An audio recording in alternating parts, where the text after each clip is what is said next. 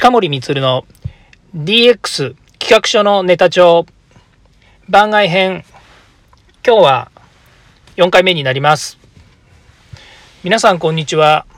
近森光です。やっと4回目になりました。しかも番外編です。本編の方は着々と公開を毎週水曜日にしていますのでこっちの方のデジタルトランスフォーメーション DX の話はまた楽しみにして聞いてみてください。この音声配信の人によって音声ラジオとかですね、いう言い方をする方もいらっしゃいますし、このですね、えー、音声というものをですね、こういうふうに吹き込んでるんですけれども、ちょっと思うところありましてですね、今回は、あの、この声ですね、この声をですね、本来の自分の声に戻してお話ししたいなというふうに思っています。で、実は あの小さい頃からですね、まあ、小さい頃って言っても小学校とか中学校って声変わりしてませんから声が高いっていうのはあると思うんですけども割と社会人になってからですね声が高いねとで、どっから声出してんのって言われた時に、まあ、脳天の方からですね、声を出してるっていうふうによく言われてましてですね、まあ、結構、えー、いじられておりまして、で、自分では、そのことについては、うーん、まあ、最初の頃はですね、特徴だというふうにはあんまり思ってなくて、まあ、いつになったら声変わりするんだろうなとかいうふうな感じに思ってたんですけれども、最近はですね、どっから僕の声を聞いても、ああ、近森がいるわっていうふうに見ていただける、えー、ようなので、えー、まあ、あの特徴っていうんですかね、あの自分の個性ですね、というふうにして捉えています。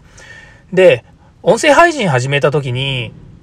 やっぱり最初の頃って緊張してて、もうガチガチなんですよ。で、堀内さんと話して、んなんかどう？声硬い？とか。で、実は硬いのは当たり前なんですけど、初めての経験ですからね。もうガチガチなわけですよ。だけども、まあ、とりあえず、その、うーん、記録に残る。あと、後々まで聞こえる。あ、聞ける。ということもあるので、しっかり話そうと思って、言葉を区切りながら、あの、その、えーとか、あとは詰まったりとか、そういうことがないように、自分にすごい気をつけながら喋ってるんですね。つまり、普段の、普段というのは、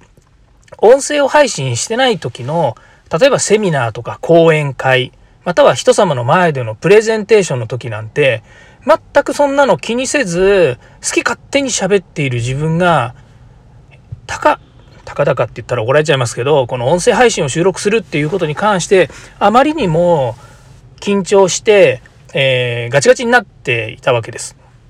で今なんか喋ってても間違っててもつっかえても言い直せばいいし自分の心の負担なんて全くなくて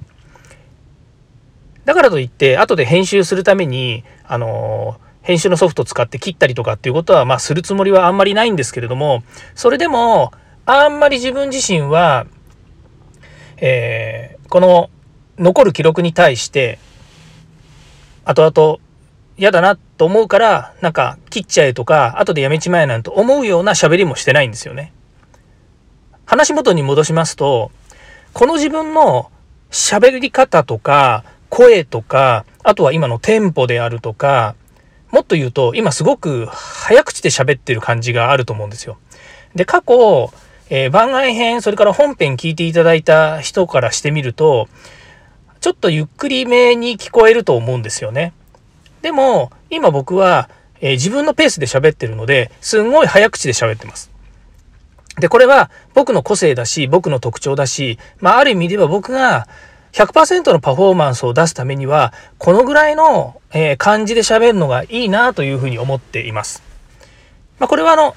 対、あの、人と喋るとかですね、対談するとか、それから他の方たちがいる時に、こんな調子で喋ってるとですね、また困りますし、えー、もっと言うと、えー、例えば講演会を2時間ぐらいやるときにですね、どうしても最後の20分ぐらい、あの、えー、話すことがですね、もう、あの、私もあっちこっち飛んだりもするので、時間がなくなっちゃってですね、3倍速で早口で喋るっていうことがよくあるんですけども、まあ、そういうことになること以外はですね、やっぱり自分のペースだったりとか、自分の抑揚だったりとか、えー、まあ、それで喋った方が、皆さんに伝わりやす、うん、違うな。皆様にお伝えするっていう部分での、えー、自分の情熱というか気持ちというか、パッションはですね、出しやすいかなというふうに思うんですね。なので、えー、今後も、そういう意味では、えー、えっと、まあ、えー、この、えー、番外編に関してはですね、自分なりのオリジナリティのあるような喋り方で喋っていこうかなというふうに思っています。まあ、今回の話っていうのは、自分の、まあ、近森光がどういうふうに喋るかとかですね、まあ、そういう、え音声配信のノウハウではないんですけれども、音声配信をやる上で、あの、のポイントのことを言っているわけなんですね。ま後々になってくるとですね、あの、他の方がこういうのを聞いてですね、ああ、なるほどね、と思ってくれればそれでもいいかなと思いますし、まあ、近森光っていう人間のごくごく一部のですね、機能について皆さん理解していただければなというふうに思っています。えー、今日は全く DX とかですね、そういうネタでも全くないんですけれども、まあ、実は昨日自分の脳内が DX してしまったんじゃないかなというふうに思ってですね、えー、今日こんなようなお話をしています。というのもですね、やはりあの、音声配信を始められたということもそうですけれども、やっぱりこの、えーまあ、コロナの時代においてですね、自分自身が新しい価値をどういうふうにアピールしていくのかっていうことをですね、やっぱり考えたときに、えー、いろんな様々な外部との取り組みを作ろうと考えたんですね。で、セミナーもやろうとか、まあ、今まではどっかの主催者のセミナーに参加をするっていうことが多かったわけですけども、まあ、今となっては自分でセミナーを企画して皆さんと一緒に作っていくっていう中で、私はどっちかっていうとアナログっぽいことができる人間、えー、人間がオペレーションすれば大概のことは問題なく解決できるだろうというふうに思って今まで生きてきた人間なので、この音声配信もそうですけども、割とカチッとこういう機能で、こういう条件じゃないとできませんよっていう、カチッときちきっちりしないとダメなもんってありますよね。で、きっちりして、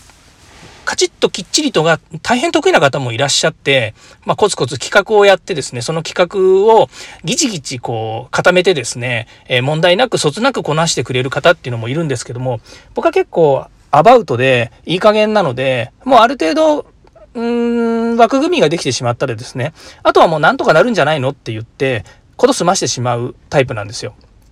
まあ、ということもありましてですね、まあ、今回のこの、えー、音声配信にしてもそうですし、それから、えー、外部で皆さんとのセミナーをやるっていうのもそうですし、自分たちが決めて自分たちで運営するんですけども、ある程度、えー、そのいい加減なところをですね、もう少しこう、えっと、クリアにしていかないとですね、まあ、どっかで失敗する可能性もあるなというふうに、まあ、失敗する可能性の方が高いなというふうに思うところもあって、そういう意味では、えー、と、まあ、アナログというよりも、ちょっとデジタルチックになってきてる。